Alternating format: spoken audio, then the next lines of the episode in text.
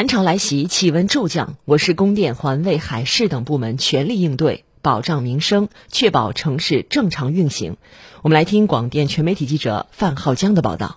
车坊变二周车线五栋四幺开关、周车线十车线五栋四两开关、十车线五栋四三开关，现在已经转为检修，更换工作可以进行。位于园区的车坊变电站，承担着将西部清洁水电输送到园区、昆山等地的供电任务。流变作为变电站的核心部件，眼下已经到了使用期限，需要更换。供电部门经过七十二小时连续作业，于昨天上午八点完成了流变更换，并实现送电，消除了供电隐患。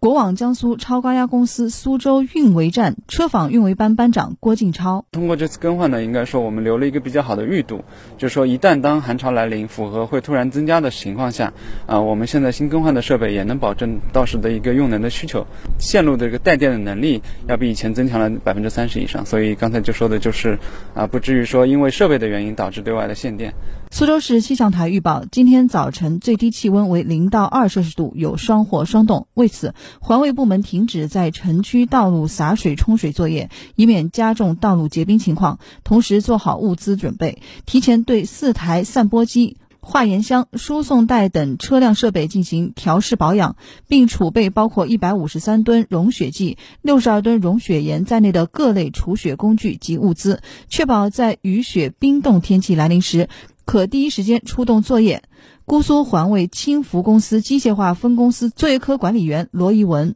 环保融雪剂它有有什么特点？它主要就是遇到水，它会自动发热，那么快速融化这个积雪，来防止结冰。嗯，它就是融雪可能快一点，速度快一点。它对环环境啊危害比较小，它不会对土壤造成影响。苏州市气象台昨天还发布大风警报，我市西北风五到六级，阵风七级，沿江及江湖水面风力为八到九级。市交通运输综合执法支队已经对太湖实施封航。昨天上午，执法人员对太湖湖面开展巡航，确保没有船只在湖面上通行。同时，在太湖沿岸，执法人员还不间断地对垂钓、水上摩托。皮划艇等行为进行排查。市交通运输综合执法支队工作人员张诗龙：我们在太湖的水上旅游区和主要的航区都布置了监控，我们是二十四小时对监控进行进行观察。我们两个平台，一个是 VITS 平台，一个是前面那个 I O S 平台。在这个平台上面呢，我们可以直观的观察到湖区里面有没有船舶驶入航区。如果发现有船舶闯入湖区的话，我们将第一时间进行拦截。